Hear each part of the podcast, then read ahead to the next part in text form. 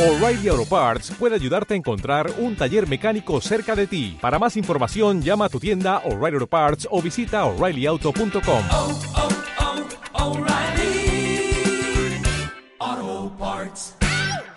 Muy buena gente, ¿qué tal estamos? Hoy aquí en el podcast número 11, otra vez con el profesor Gamer, es la segunda vez que viene, estoy muy agradecido que haya aceptado la invitación.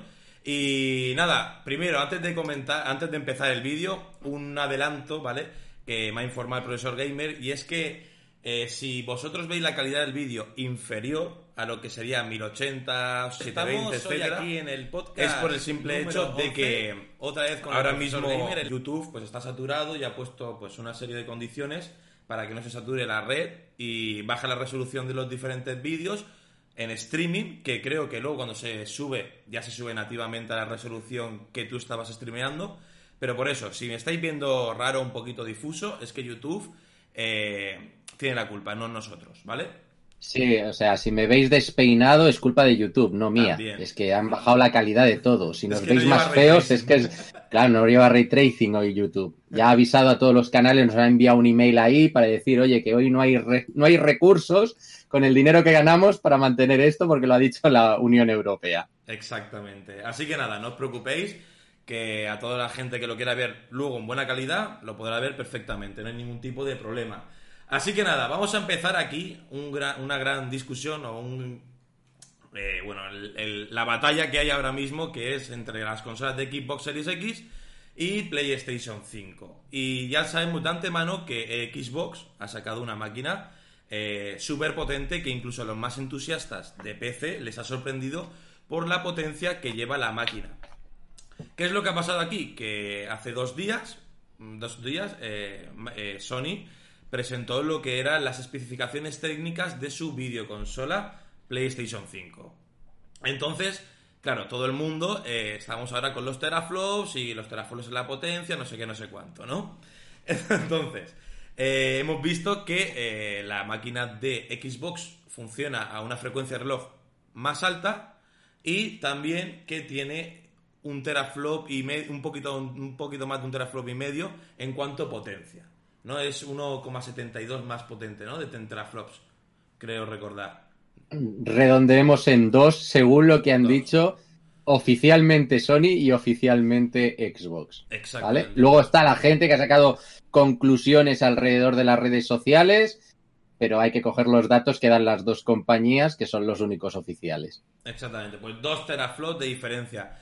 Y bueno, pues aquí hay una gran disputa entre la gente que dice que, bueno, que el SSD, que el no sé qué, que el no sé cuánto. Bueno, aquí vamos a dar nuestra pequeña opinión de qué es lo que pensamos sobre las diferentes máquinas y la potencia de ellas, etcétera, ¿vale? Tampoco somos aquí ingenieros ni nada por el estilo, ¿vale? Tampoco os toméis esto. No, no, y que quede claro. O sea, yo voy a dar mi visión del marketing, de lo que ha hecho Microsoft y lo que ha podido hacer Sony.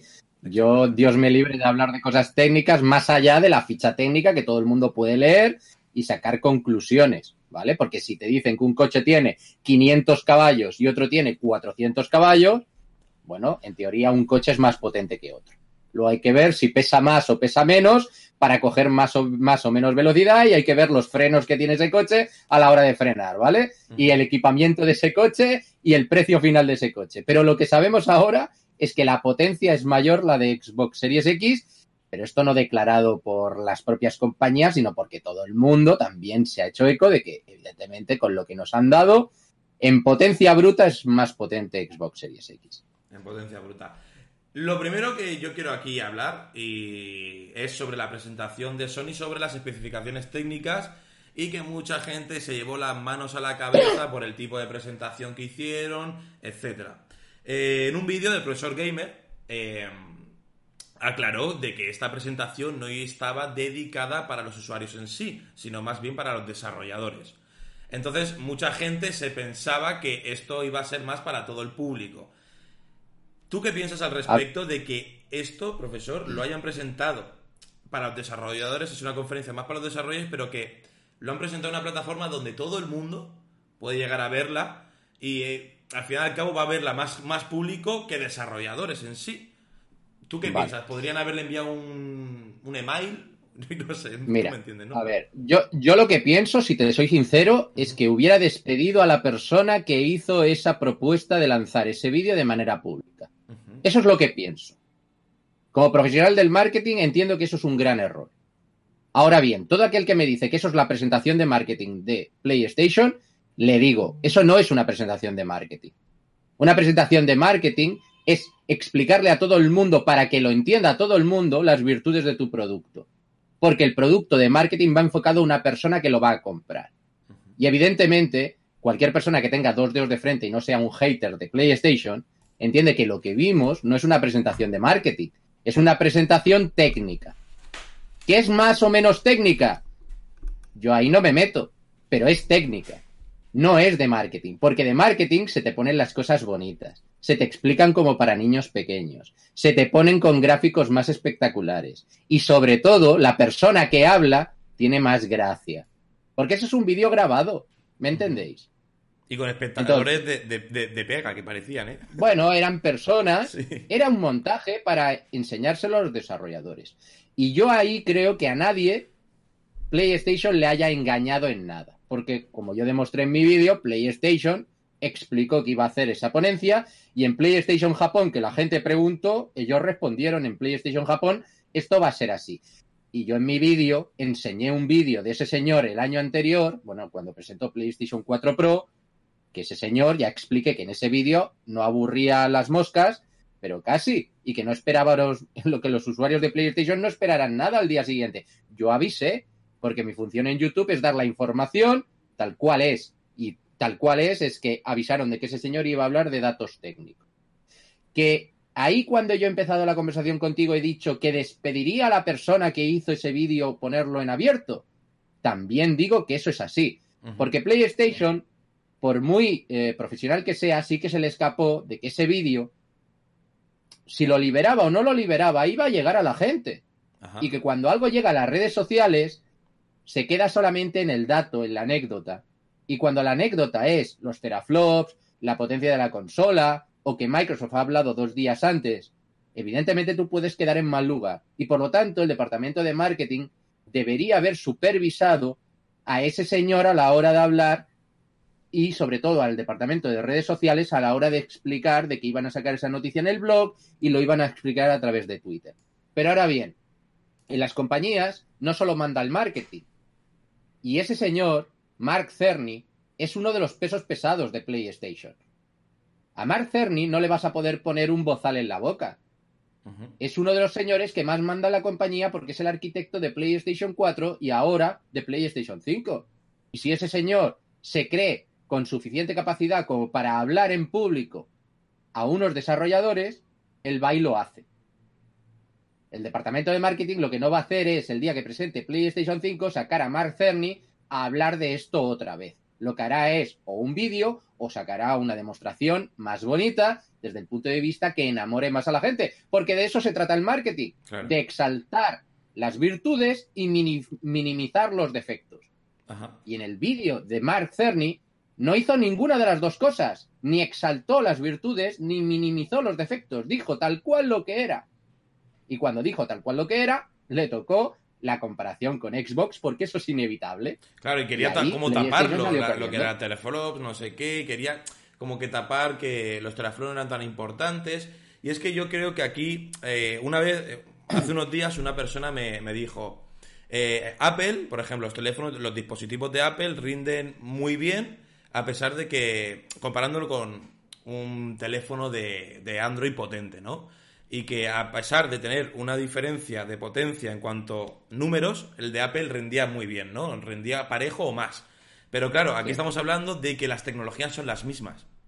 Están Es que eso utilizando es el una mismo... ame- estupidez de comparación. Claro, porque en este caso... Apple tiene su propio chip, su propio sistema operativo, su propia tienda de aplicaciones optimizadas para ellos, con desarrolladores pensando para ellos, Exactamente. mientras que aquí PlayStation y Xbox lo único que tienen son los estudios propios que sí que pueden optimizar para cada una de las consolas, pero todo lo demás es igual. Claro, o sea, es el... arqui- arquitectura, todo igual.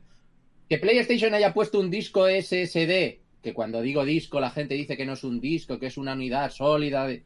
ya me entiendes. Eh, una- un disco duro, sí.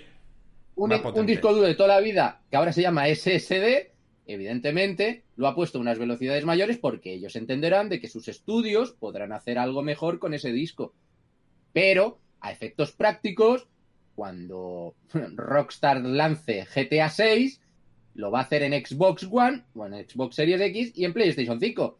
Y no va a hacer nada por PlayStation que no sea por Xbox. Entre otras cosas porque la versión de Xbox también la moverá el PC. Exactamente. ahí está una de las gracias de Xbox, que. Xbox le está facilitando al desarrollador ponerle una consola con características de PC en cuanto a rendimiento, la cual, cuando ellos desarrollen, prácticamente será la versión final de PC la que carguen ahí dentro.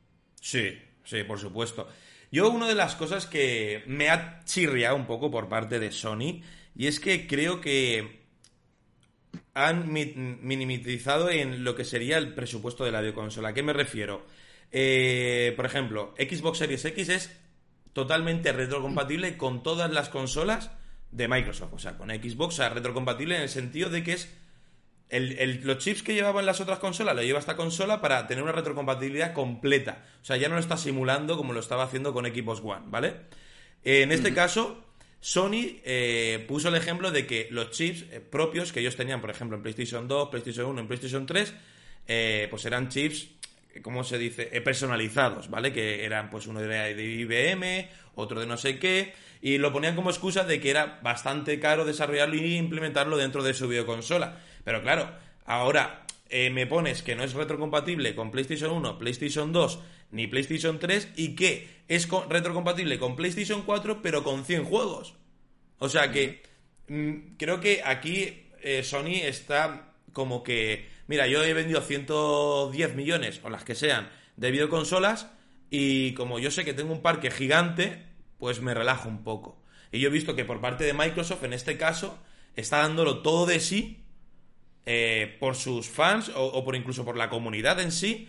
Y la diferencia la veo bastante grande, ¿no? O sea, entre que Sony para mí se está relajando un poco, también el tema del disco duro, eh, que puede ser más, más veloz el de Sony, pero son 825 gigas. Y el de Xbox son un terabyte. No sé, veo aquí como que Sony se está relajando demasiado por parte de, de- de sus consumidores. ¿Tú qué opinas al respecto de esto? Yo te voy a dar la, la visión empresarial, ¿vale? PlayStation y Xbox se fabrican en dos sitios diferentes, con personas las cuales, evidentemente, tienen conocimientos del mercado. Las reuniones de los equipos son las siguientes. Hay que saber lo que quiere la gente, hay que, ca- hay que saber cuánto cuesta fabricar eso para la gente y luego hay que tomar una decisión empresarial de cuántas cosas que quiere la gente podemos meter en la consola para que nos dé un precio el cual esté dispuesto a pagar la gente. Ese es el pensamiento de PlayStation. Lo expliqué en el vídeo de ayer. Ajá. El de Xbox. El de Xbox es Phil Spencer picando a la puerta de Satya Nadella diciéndole, Satya, necesito un cheque en blanco para hacerme con la nueva generación y te garantizo de que el mercado del PC también estará comiendo de nuestra mano gracias al Game Pass. Y la Y Satya potencia. Nadella le dice, y, y Satya Nadella le dice a Phil Spencer, Phil, carta blanca. Los ingenieros de Xbox han hecho un desarrollo brutal. Han hecho una consola brutal. Unos costes que, evidentemente, como tú bien dices, deben ser superiores a los de PlayStation, entre otras cosas, porque ellos no han escatimado en la retrocompatibilidad. Porque dentro de la opinión de su público, la retrocompatibilidad era importante. ¿Ok? Entonces, con toda esa información, ellos han hecho una consola, la cual no está supeditada a que el departamento que está por encima de Phil Spencer le vaya a decir, oye, hasta aquí porque este es tu límite. Evidentemente, ellos tienen unos límites, pero son mucho más amplios que los que ha podido tener PlayStation a la hora de operar. ¿Por qué? Porque PlayStation es una compañía la cual está pensando como el 99,9 de las compañías, que eso no está mal ni está bien, es que es lo normal. Una compañía hace un producto mejor que el anterior que esté acotado al precio de fabricación que luego la gente en el mercado vaya a pagar. Porque nadie fabrica productos que luego te los vaya a regalar o con un coste más bajo. Ujú. Porque Claro, nadie claro. lo hace. Yo tengo un vídeo en el canal explicando que las consolas se venden abajo, bueno, a un coste de fabricación en las tiendas más bajo del coste de fabricación, o lo que es lo mismo. El coste de fabricación es más alto que el coste de la venta o el precio de la venta. ¿Por qué? Porque ellos luego lo recuperan con juegos, con servicios, etcétera, etcétera, etcétera. ¿vale? Pero esa película no se puede hacer desde el punto de vista de que PlayStation saque una consola, Xbox saque una consola y te la regale. ¿Vale? No, no, ellos tienen que cobrar por ella. Y PlayStation está en una cuestión de que evidentemente hay unos gastos para hacer esa consola, que evidentemente ya no solo es la fabricación, también es el I D, los ingenieros que hayan puesto ahí. Y yo ya te puedo adelantar que el trabajo de ingeniería sin ver la consola de PlayStation 5, que eso está por ver, que ya veremos cómo es, Xbox Series X ha demostrado de que es un trabajo de ingeniería digno de admirar, pero no digno de admirar desde el punto de vista algo revolucionario, sino porque también han adaptado sistemas de PC de mini, mini TX, ¿no? Que son las cajitas estas en vertical, y lo han podido meter todo ahí dentro. Pero Sí, con la aparte de que, que- te lo han que- metido Es con una potencia, la cual, en principio, como ellos bien han dicho, pues está equivalente a ordenadores de una gama alta. Ajá. Y esto lo ha demostrado Digital Foundry. Y además que es increíble el proceso de, fabricación de la consola y cómo está montada por dentro y la facilidad de desmontarla. ¿Lo has visto en vídeos? Como eh, les ponen unas pruebas a los diferentes youtubers, ¿no? Y le dan la consola destripada para que la monten ellos mismos. Y es súper obvia la- el montaje de la videoconsola, ¿no? O sea, eh, el trabajo de ingeniería de la videoconsola en sí, a la hora de meter los componentes y todo eso, también es increíble. Y esto es a lo que me lleva una cosa. Y es que Sony, por su parte, eh, dijo en la conferencia que ellos sabían que en la videoconsola de PlayStation 4 se, recal- se recalentaba. Entonces, ¿qué han hecho en esta PlayStation 5? Dicen, mira, eh, en- nuestra consola llega hasta ciertos gigahercios, pero la capamos para que no se recaliente de más. Y eso también a mí me da otro punto, otro punto de vista en el sentido, digo, vamos a ver, si Microsoft con el mismo procesador, porque al fin y al cabo es el mismo procesador que el de Sony, llega a esta frecuencia y tú no, lo que me estás abaratando también aquí en costes es o en refrigeración o en, eh, por ejemplo, Microsoft ha optado por una consola más robusta, más grande, que no es tan grande como se opina, ¿no? Pero tiene unas dimensiones en cuanto al cuadrado para que quepa un ventilador bastante gigante como para poder refrigerar la consola y también ser inteligente de si tú pones algo por encima de la consola, la ventilación salga por otro lado y no se recaliente. Y Sony aquí ha dicho, mira, vamos a bajar la potencia y así eh, pues trabajan los núcleos a una frecuencia menor y eh, pues tenemos eh, solventado lo que sería el esto de ca- reca- recalentamiento. En vez de decir, mira, vamos a invertir un poquito más, vamos a hacer una refrigeración mejor o un sistema de refrigeración mejor para que alcance X eh, teraflops o X potencia en cuanto a computación de en gigahercios, pero tampoco es que lo han hecho. Simplemente dicen, pues mira, sabíamos esto del pasado y lo que hemos hecho es rebajar en, en A potencia. ver, voy a explicarte, voy a explicarte una cosa. Eh, cuando un producto sale al mercado, aprende de la generación anterior. Bien, ¿vale? Sí. Entonces, un iPhone que tú tienes en tu bolsillo se puede comparar con un iPhone de hace 10 años, ¿vale? Pero tú has visto toda esa evolución. Entonces, en el mercado de las videoconsolas, si Sony tenía algún tipo de cosa a evolucionar, era el tema de la refrigeración. ¿Por qué? Porque era de lo más criticado en todas sus versiones. La refrigeración de Sony tenía que mejorar. Y el tema está en cómo lo puedes hacer mejorar. Entonces ahí están los arquitectos, los diseñadores, las personas que están en ingeniería para hacer un diseño de videoconsola la cual no sufra de la refrigeración. Si Sony ha creído conveniente esto, es porque Sony cree que es lo mejor para ellos. Ahora bien, os voy a poner un ejemplo en la vida. Siempre hay alguien mejor que tú haciendo las cosas. Ajá. Cuando tú te crees que eres el mejor haciendo una videoconsola con una refrigeración mejor que la de PlayStation, Sony se ha quedado contenta.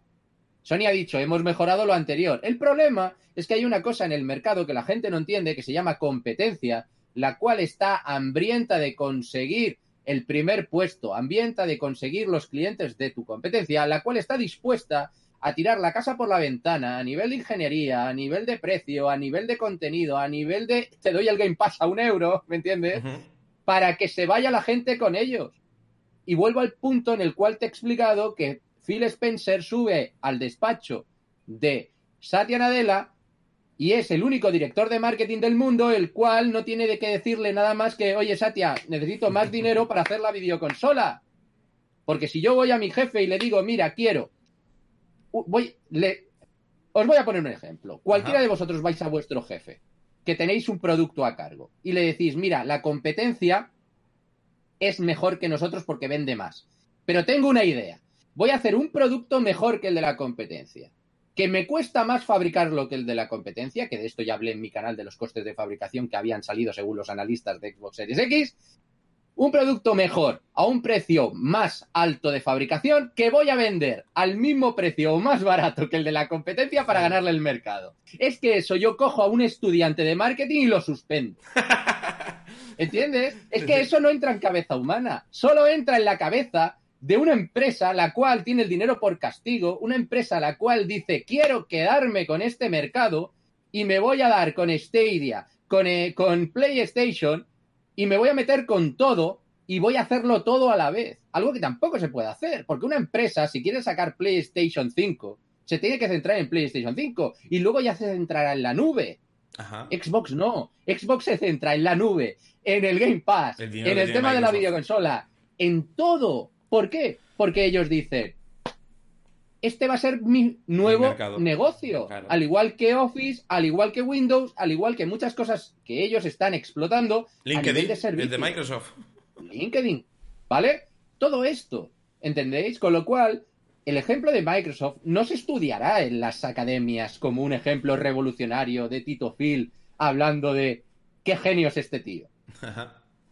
Entenderme, el problema lo tiene PlayStation, que tiene un competidor que durante muchos años ha quedado por detrás, que no ha ganado tanto dinero como ellos y ha podido aguantar. Y ahora que ve la luz al final del túnel con lo de la nube, con el juego en el streaming, con poder poner una nueva videoconsola en el mercado, lo cual es una oportunidad para ellos, han puesto toda la carne en el asador para que PlayStation sienta el aliento de una verdadera competencia. Ajá. Y eso es bueno.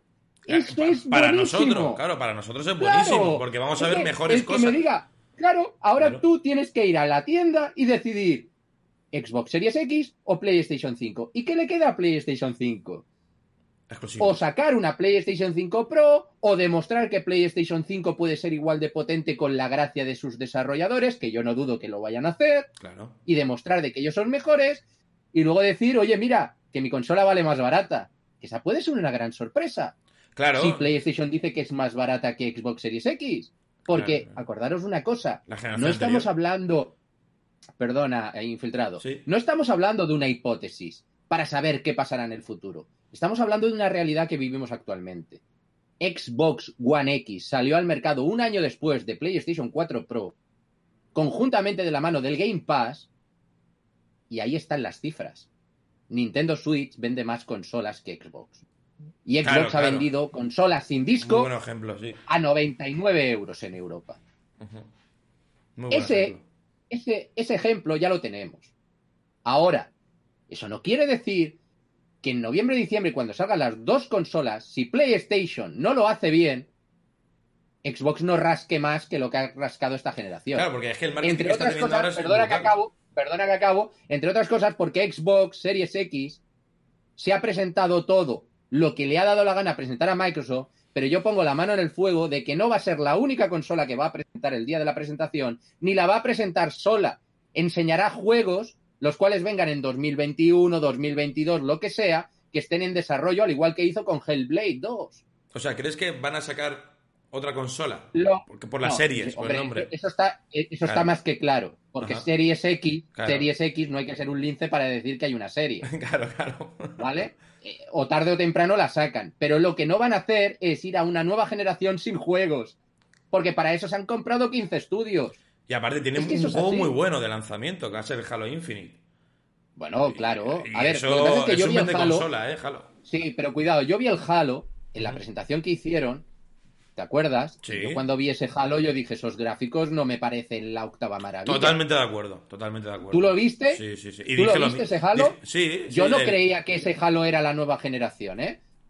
Totalmente Evidentemente habrán mejorado muchísimo porque luego vi el Hellblade 2 y eso ya es impresionante, Eso es increíble. ¿vale? Eso claro, es- eso es impresionante. eso parece hice un vídeo en el canal, hice un vídeo en el canal cuando lanzaron el anuncio en los Games Awards y dije, esto, esto es lo que todos queremos. Yo Por también hice un vídeo diciendo que era una pasada. es Pasada. Claro, es que... Eso es lo que está trabajando también Microsoft, que no se crea la gente que no está haciendo videojuegos. Tiene un montón de empresas trabajando. Que luego sus juegos sean mejores o peores que los de PlayStation 5. A ver, evidentemente la experiencia al día de hoy nos ha dicho que PlayStation 5 tiene mejores juegos porque los estudios de PlayStation 4, entre otros Naughty Dog o Santa Mónica, ha hecho grandes títulos. Pero, ojo, si a tú, a PlayStation, que ha hecho esos grandes títulos, le das una consola mejor, todavía serán mejores los del futuro. Claro, ¿Vale? claro. Y serán más espectaculares. Sí, eh, que la gente no se sí. confunda, que es... A ver, vamos a ver. Xbox es un monstruo, ahora mismo. En la Series X. PlayStation 5, a pesar de no ser tan potente como Series X, no quiere decir que no sea otro monstruo de consola. O sea, las dos son consolas muy potentes. Eso, eso que quede claro a todo el mundo. Luego, también que quede claro, eh, actualmente, si nos sorprenden los videojuegos con la potencia que tenemos actualmente en las consolas, imaginaos que aunque PlayStation sea más menos potente que Xbox, también van a- vamos a ver gráficos muy potentes. Que en Xbox seguramente, obviamente, veremos pues a lo mejor unas texturas un poquito mejores, eh, etcétera. Filtros que a lo mejor en la, la PlayStation 5, lo que son juegos de third parties, eh, pues veremos ahí la diferencia, ¿no? En cuanto a exclusivos, ya es otra cosa, porque ya es el estudio interno, sabe cómo Hay que funciona la aclarar una cosa. Hay que aclarar una cosa. Cuando se hace un producto, el producto es para el uso interno, o lo que es lo mismo, los estudios internos, ¿vale? Pero también es para los desarrolladores, para las compañías que desarrollan. Por eso le envían el kit de desarrollo a estas compañías, para que vayan trabajando. Esto es lo mismo que Nintendo Switch. Me explico. Si Nintendo Switch tiene un una carencia de potencia, los desarrolladores no pueden hacer juegos de esta generación suficientemente buenos para Nintendo Switch, que es lo que hemos vivido, que es lo que se criticó en su día, la falta de potencia. Pues no vamos a ser hipócritas de que a PlayStation 5, teniendo un poco menos potencia que Xbox One X o Xbox Series X, a los desarrolladores les costará más llegar a ciertos puntos gracias a esa potencia extra que tiene Xbox. Xbox Series X. Y me vuelvo a poner a un ejemplo no a futuro, sino a presente. Es la misma situación de PlayStation 4 Pro y Xbox One X, la cual una reescala y la otra mueve a 4K, con la diferencia de que en el futuro todos los juegos serán a 4K porque entre 10 teraflops y 12 no hay tanta diferencia porque la diferencia se acorta.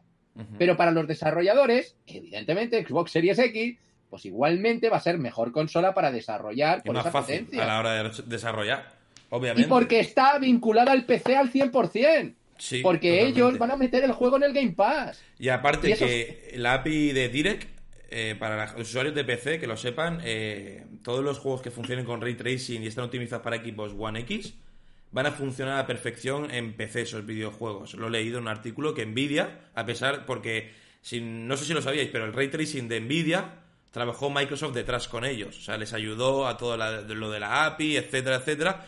A pesar de que está fabricada equipos con AMD. Así que muchos de los videojuegos que salgan en Xbox van a estar muy eh, de la mano con los de PC. Así que, bueno, bien para nosotros, los usuarios de PC, de que estén bien optimizados los videojuegos. Porque ya sabemos que muchos de los videojuegos actualmente eh, salen horriblemente, algunos, eh, no estoy hablando de todos, en PC y en consolas funcionan mejor. Ahora todo esto va a ser más llevadero porque mm, o sea, últimamente ya se parecen más esta generación a un PC de gama alta, porque estas consolas son ya, en cuanto a prestaciones, es gama alta, se podría decir. Son PCs muy... En cuanto al resultado, En cuanto al resultado. el resultado, ¿qué es lo que nos importa? Sí. Porque esto es una discusión estúpida. ¿Una Xbox Series X es igual que un ordenador de alta gama? ¿A mí qué me importa? Si lo que me importa es el resultado. Exactamente. Si tú me das un resultado que sea equivalente con mis ojos lo que ven a lo que viene a ser un PC de gama alta, pues perfecto, mejor para nosotros. Tendremos consolas que valen más baratas que un PC de alta gama. Y Es el lo que que no quiera gastarse ahora. el dinero, pues ya está. Sobre lo de Gears of ¿Es War. Eh, Sí. eh, por, por parte de Digital Foundry, pues eh, han demostrado que, eh, bueno, le dieron una demo para probar el, el Gears of War en, en la Xbox Series X y funcionaba a 60 cuadros por segundo, 4K y con eh, alicientes que no tiene la versión de PC, por ejemplo, el Ray Tracing. La versión de Xbox Series X, la- le pus- además que solo tuvo dos semanas de desarrollo, ¿no? Para lo que es la consola, creo, el Jazz para la, la Series X, para probarlo. Y tenía el mismo resultado que una 2080 Ti. O una 2080. O sea, es- estamos hablando de gráficas de 700 euros, ¿eh? De eso es lo que hablaré yo en el vídeo de hoy. Hago spoiler, ¿vale? Para mi canal. Porque evidentemente cualquier persona que esté en este sector del mundo de los videojuegos, entre los cuales yo estoy, pero desde el punto de vista del marketing, ¿vale? Eh, nos, nos sorprende una información tan bien detallada como esa, la cual mucha gente negaba o mucha gente no se podía pensar que fuera así. Y estamos hablando de una comparativa hecha por una empresa a la cual pues le da igual que le da lo mismo, porque ha hablado de PlayStation, de Nintendo Switch, de Xbox y ha dicho las cosas buenas y malas de todo el mundo. Ahora que no vengan usuarios a decir que esta gente miente cuando antes decía lo mismo de otra compañía. Exactamente, exactamente. Claro, porque ni tú ni yo somos especialistas, pero otra cosa, ni tú ni yo hemos tocado la consola, ni los que están en el chat han tocado la consola. Claro, claro. Los que han tocado la consola, tanto que decimos que hay que probar para hablar, han dicho esto. Por lo menos habrá que tener algo de razón estos señores y por lo menos la gente debería reflexionar al respecto de esto. Que luego coge PlayStation 5 y le da el mismo resultado, perfecto, pero que PlayStation le envíe la consola para que la pruebe. Claro, es que Microsoft tiene mucha no confianza en su producto. O sea, fíjate, para. No, no, te voy a parar ahí, ¿vale? Ah, bueno, vale. Microsoft tiene confianza en su producto, no. Microsoft sabe que lo ha hecho bien, sí. El problema está en que PlayStation 5 tiene una hoja de ruta diferente a Xbox. Esto lo he explicado hasta la saciedad, ¿vale? Cuando tú tienes 106, 109 millones de videoconsolas vendidas, estás esperando que salga el nuevo de Last of Us, el nuevo eh, Ghost of Tsushima, ¿vale? ¿Tú qué quieres hacer? ¿Empezar a hablar de la nueva generación antes de vender el pescado que tienes en esta? PlayStation no lo puede hacer. No puede decir, mira, la nueva PlayStation 5 y aquí solo podréis jugar 100 juegos retrocompatibles con la Es anterior que es generación. increíble eso. es que- Claro, y no va a estar alguno de estos nuevos o lo que sea. Se les tira a la gente encima. Si es que PlayStation lo único que está haciendo es manejar mal los tiempos porque es víctima de una situación la cual provocó Xbox, esto lo he explicado muchas veces en mi canal, cuando dijo que iba a sacar la nueva generación prácticamente dos años antes de que el producto salga al mercado, porque esto no pasa en ningún mercado. No hay ninguna empresa que te diga, el nuevo producto de esta empresa, la nueva videoconsola, saldrá dentro de dos años en Navidades. Nadie lo hace, porque eso mata automáticamente las ventas de las actuales. Pero Xbox, como tenía las ventas muertas, le dio igual. Y esa es la realidad, le duela a quien le duela. Yo tengo dos Xbox, ¿vale? No soy sospechoso de nada. Pero. Xbox no vendía, y como no vendía, tuvo que acelerar toda la comunicación de la nueva generación y evidentemente le ha dado los medios a los youtubers, a todo el mundo, un gran producto, el cual, como he explicado antes, han tenido una, entre comillas, carta blanca a la hora de hacer, que, pa- que va a ser superior a lo que ha explicado PlayStation el otro día, y evidentemente lo ha hecho por esto, por la necesidad de pegar un puñetazo en la mesa y aclarar en la conversación de que ellos van a estar en la pelea, que ellos no se bajan del barco, que ellos van a estar contra Stadia, contra PlayStation, contra el que se meta, porque ellos van a por el mercado del PC, por el mercado de los jugadores de PC también, ¿vale? Y eso es muy importante, porque eso lo que te pone encima de la mesa es que hay una compañía dispuesta a contraviento y marea a hacer todo lo posible para ganar al público. Y eso es beneficioso para el público, porque eso genera un Game Pass a un euro. Claro, claro. ¿Vale? sí, sí, Un- eh, para un todo el Pass. mundo, claro. Para todo el mundo. Es que quien me diga a mí que eso no es bueno. Mira, yo defiendo a las empresas, porque mucha gente se piensa que defiendo a las empresas cuando doy su punto de vista. Y yo lo único que digo es, vamos a ver, si vosotros estáis viendo que una compañía te está dando consolas a 99 euros sin disco, ¿vale? Pero las vende a 99 euros. Ujú. Y te da el Game Pass con un euro. Es increíble, ¿eh? El... Iguala tú eso. Es que solo lo puede igualar Nintendo con la Nintendo 2DS en rebajas, ¿vale? Y te da un juego incluido. Claro, es que Por ahora... el amor de Dios. Es que, es que es increíble. Es que ahora mismo Claro. eh, lo que Sony tiene, bajo mi punto de vista, es los exclusivos. O sea, decir, mira, somos menos potentes, pero tenemos esto, tenemos esto, tenemos esto. Microsoft su- intenta superarlo. A, a lo mejor coge Microsoft y dice, mira, tenemos 16 estudios y tenemos esto, tenemos esto. Entonces es lo que está diciendo el profesor Gamer. Salimos ganando, No, salimos ganando, salimos ganando todos. Te explico. Sí, eso sí. Pero que Sony solo tiene eso, no. Sony sabe que tiene una cosa más, que es el switching cost. ¿Vale? ¿El switching cost, No sé qué es. el switching cost es un elemento de marketing el cual es el coste por el cambio. cuando una persona tiene una librería de juegos de PlayStation 4, unos logros hechos en PlayStation 4, De eso es- y eso te dicen, yo. cámbiate, Eso- te dicen, yo, bueno, pues mira, pensamos lo mismo, yo no lo he visto, con cariño te lo o digo, sea, te sigo decir, mucho, me voy a cambiar pero- de sistema, pero es que yo Claro. tengo todo esto conseguido aquí. Claro, todo, no eso sé se llama switching cost, los costes es- del cambio. Sí. Yo me voy a otra plataforma perdiendo todo lo que tengo, Estás que sí. ¿eh? Te tengo secuestrado, chavalote, que Es- llevas desde aquí desde la PlayStation. PlayStation. Claro, es exactamente lo que pasa con, con la gente que decía lo de Steam. Yo no me quiero cambiar de plataforma, no me quiero pasar a Epic Games. No quiero, quiero que toda mi librería de videojuegos esté en Steam. Exactamente, pasa aquí lo mismo. La gente. ¿Se llama Switch and Cost? Switching cost, Switching los costes cost. de cambio. Pues eso es muy y dentro de los costes de cambio hay varios. Entre otros es el coste de lo que ya tienes amortizado en esa plataforma o lo que es lo mismo, los costes de iTunes. No te vas a ir a Spotify o otro, tengo los, los discos en iTunes. eh, no te vas a ir de una plataforma a otra si te has hecho muchas descargas. ¿vale? Evidentemente, ¿por qué? Porque la gente no quiere cambiar a no ser de que... Sea no increíblemente bueno el producto. Claro, y eso PlayStation lo sabe. PlayStation lo sabe. Y con eso PlayStation juega. Y evidentemente Xbox ahí hace otra apuesta de cara al consumidor para que el consumidor se vea beneficiado y atraído por la bondad de una compañía la cual, y quiero dejar bien claro, es una bondad ficticia, porque Xbox quiere de todos nosotros nuestro dinero. Hombre, por supuesto. Ellos quieren capturarnos como sean y si en algún momento la película cambiara, que Xbox coge la conversación, la película podría cambiar. ¿Me entendéis? Sí. No es para toda la vida tener todos los beneficios. Las compañías cambian, lo estamos viendo también con PlayStation, ¿vale? O sea, todo el mundo, dependiendo de la posición en el mercado, adopta unas decisiones. Es normal. El tema está en que el consumidor, en esas, entre comillas, peleas de las compañías para ocupar las posiciones, sepa elegir. Y que sepa elegir desde el punto de vista de su bolsillo principalmente. Porque vas a hacer una elección por 5, por 4, por 3, por 6 años. No se sabe si tanto con esta nueva generación. Pero sí que parece ser que no será tan larga como la siguiente, pero son unos años los cuales tú vas a tener que disfrutar de un aparato electrónico en el caso de que te compres uno, porque también te puedes comprar los dos. Hombre, claro. Pero ya. Eso Pero- ya. Pero es- ahí poco ya eso ya es, pero ahí ya eso ya no es un tema de las compañías, es un tema del poder económico. de cada uno, comer. el cual Yo creo que en esta generación mm, me voy a comprar las dos. Esta generación sí que me llaman las dos. eres el cliente perfecto de estos señores. ¿Ves? La generación anterior yo no. Yo dije, equipo no me la compro porque no me está dando lo que...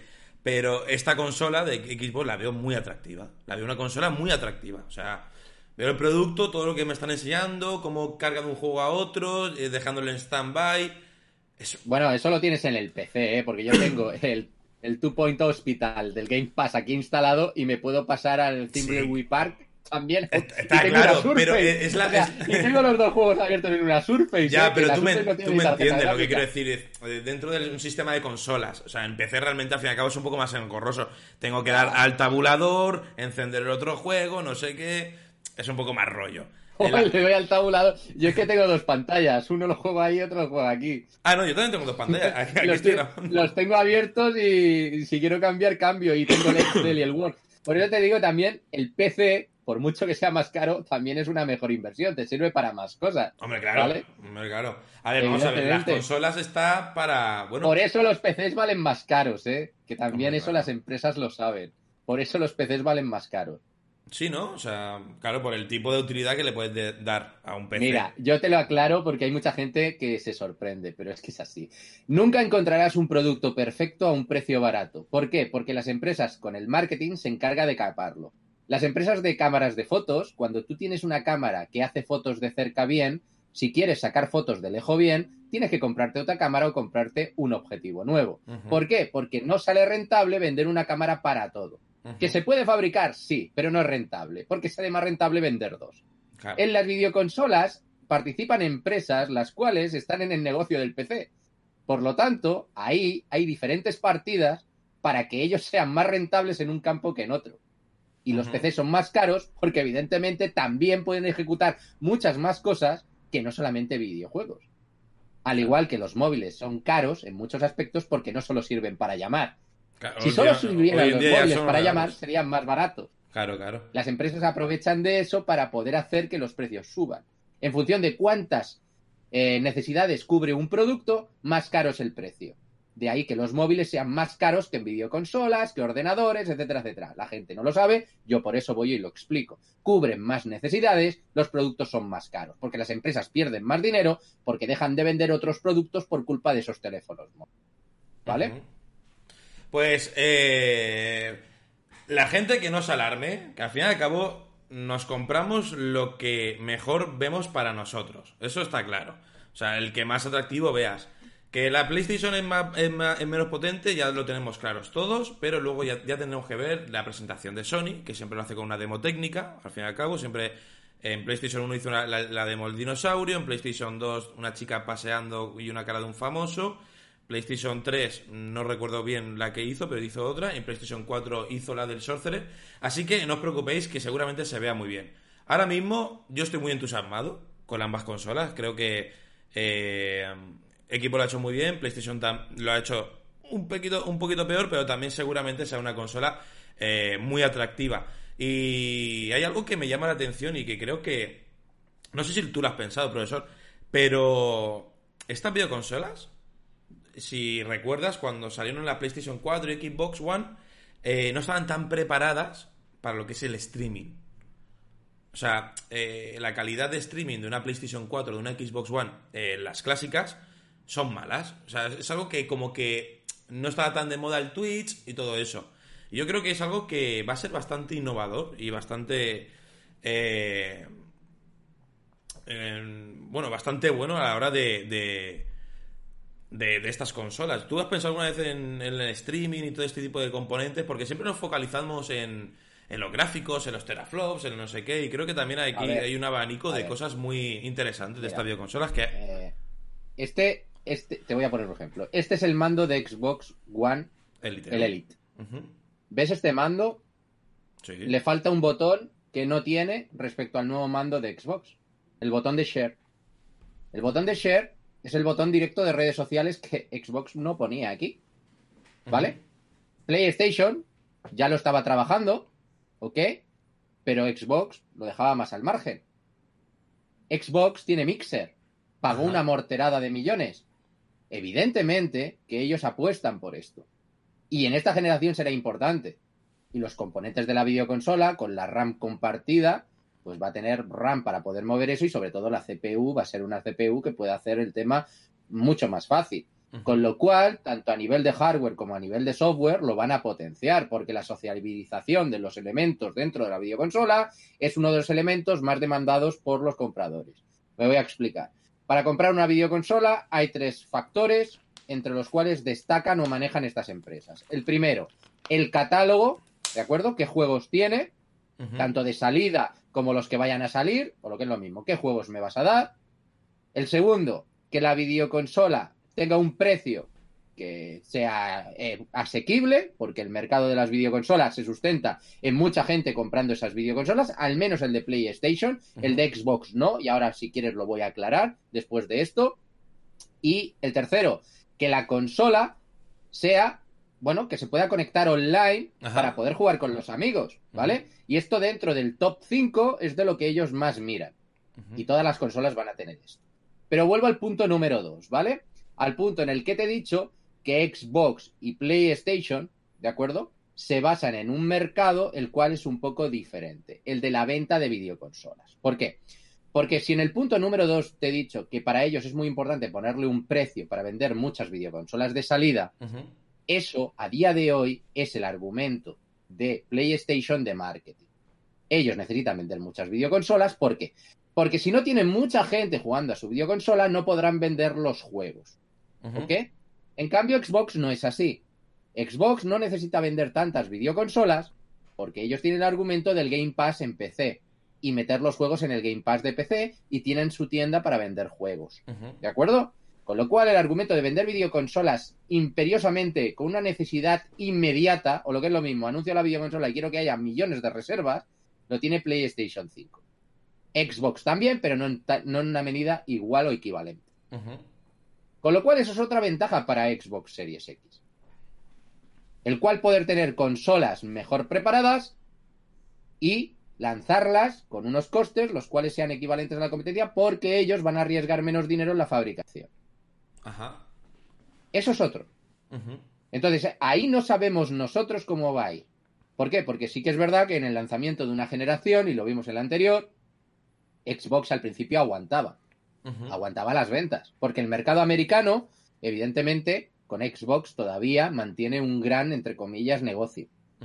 El tema está en que Japón ya sabemos que lo tiene perdido. Por mucho que haga Xbox lo que Nunca, haga, sí. nunca va a destacar ni por mucho que compre estudios allí, ¿vale? Esto no hay que ser aquí ningún entendido en marketing porque eh, PlayStation es una compañía japonesa y Xbox es una compañía americana.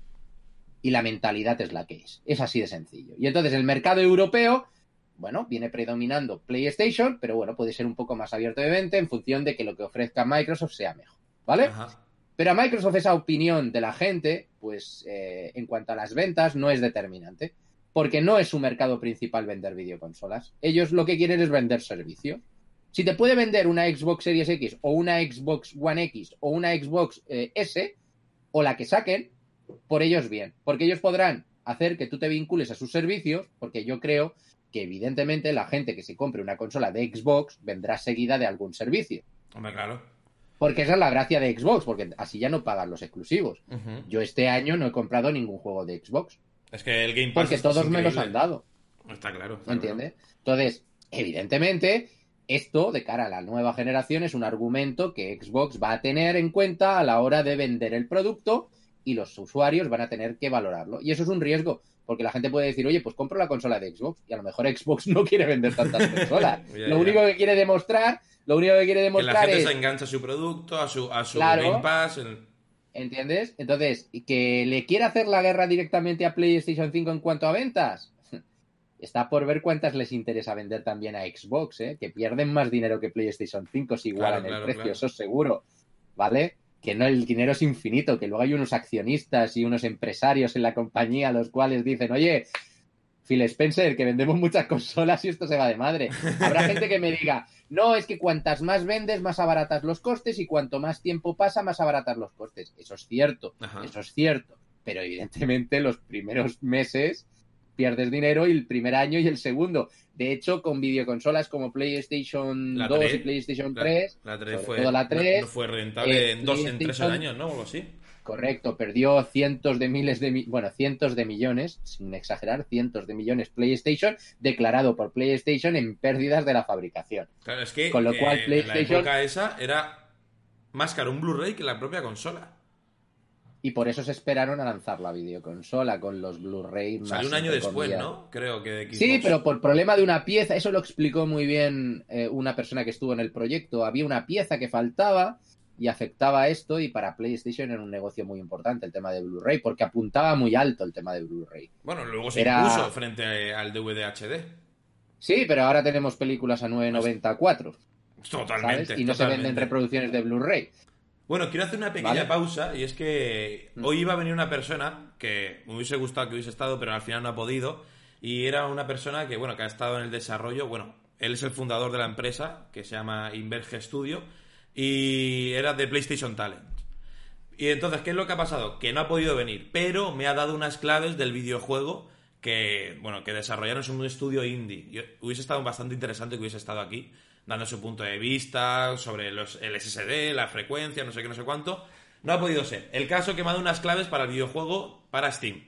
El juego está tanto en PlayStation 4 como en Steam. Así que nada, ahora en un rato pondré las claves y el que sea más rápido, pues que lo canjee y disfrute del título.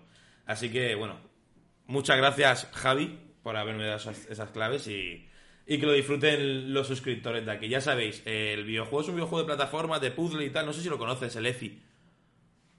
No, no lo conozco, pero me hubiera gustado que estuviera esa persona aquí porque él es el más entendido en lo que ha podido hacer PlayStation. Exactamente, por eso Hay lo que, quería hay, que, hay que aclarar que ha tenido algún problema porque no ha venido aquí por algún motivo de Claro. fuerza mayor, ¿vale? Claro, por eso he dicho, tenga mira, miedo no a voy- decir nada, que la gente...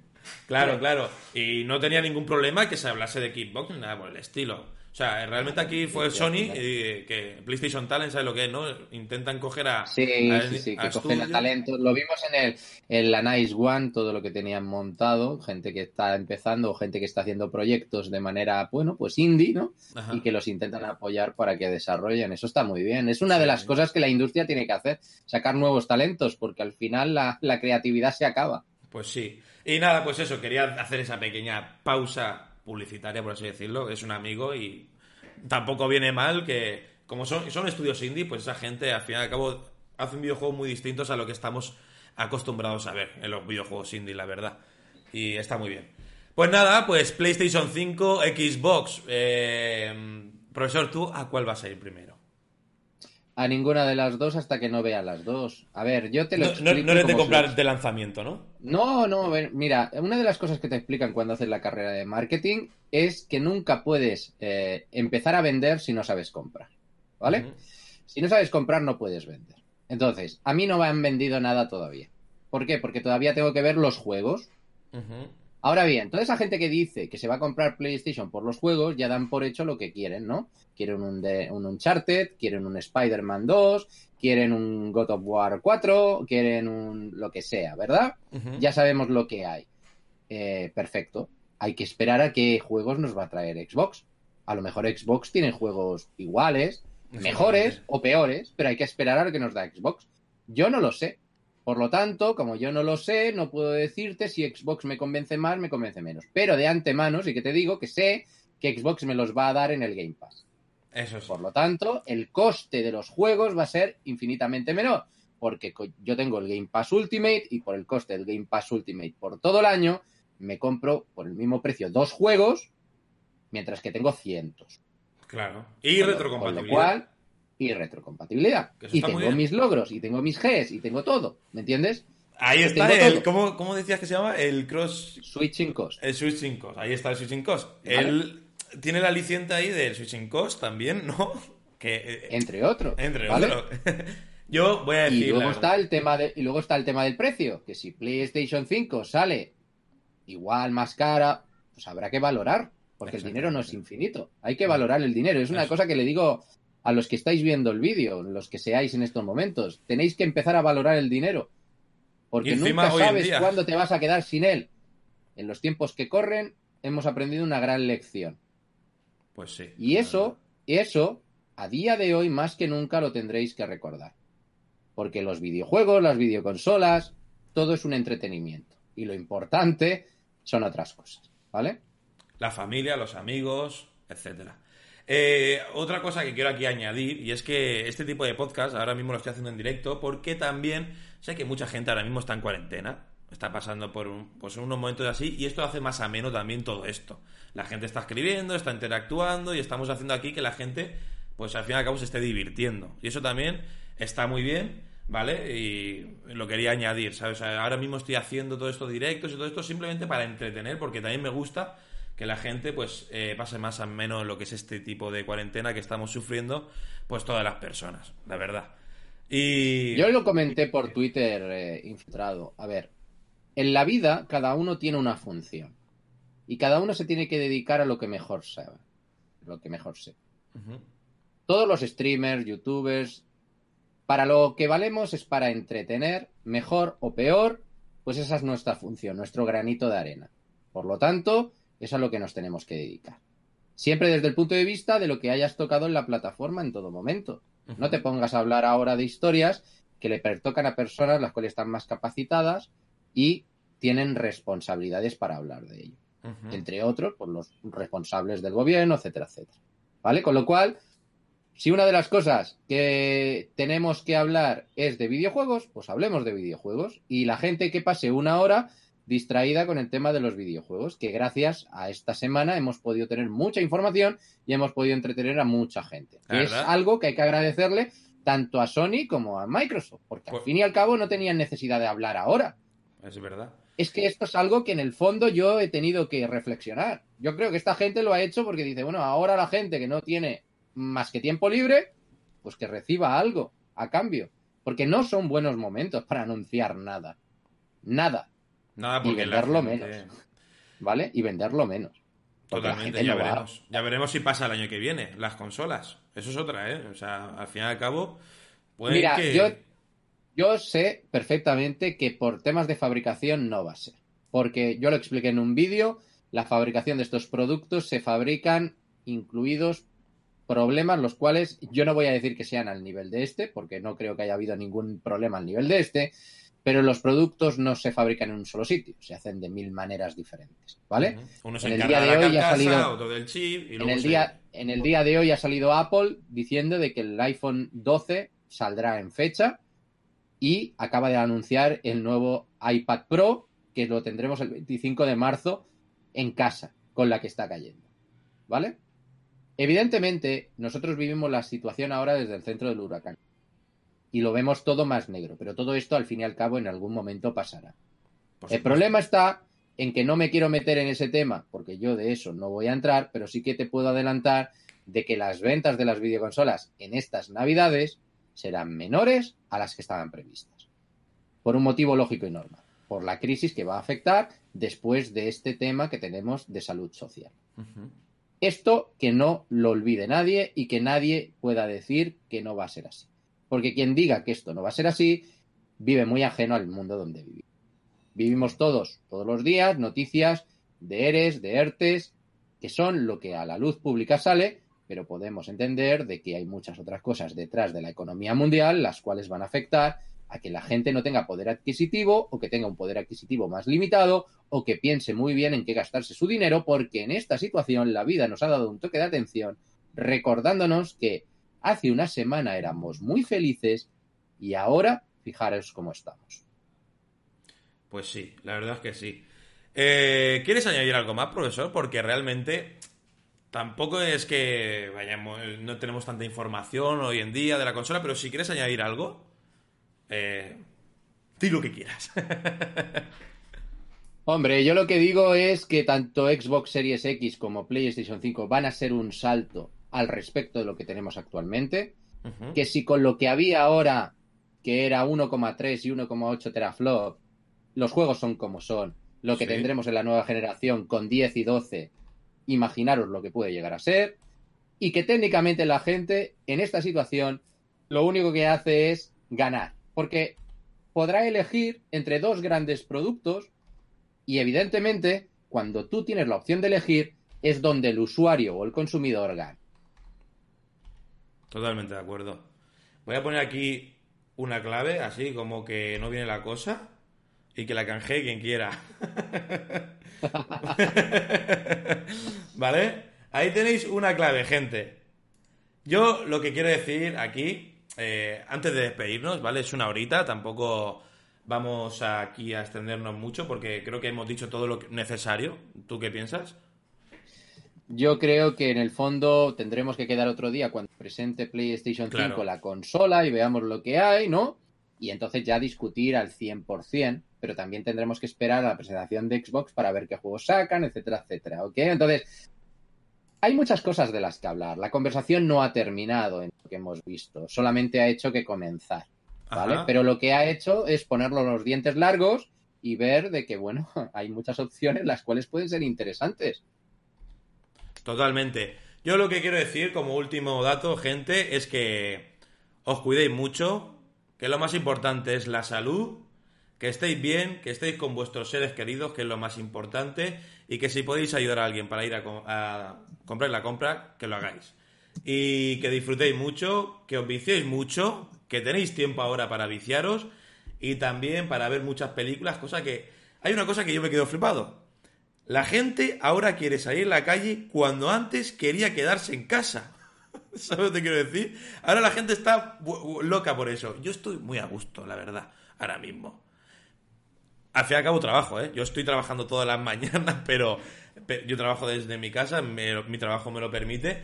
Pero, ¿qué es eso? Que hay gente que disfrutar, ¿vale? Que, que la vida son dos días, que no nos peleemos por consolas ni por consolos, que al final las dos nos van a hacer disfrutar mucho lo que es la nueva generación y que ir a por la que más queráis y la porque eh, y en la que más eh, beneficio os va a aportar en cuanto a la existencia de esa videoconsola en su generación.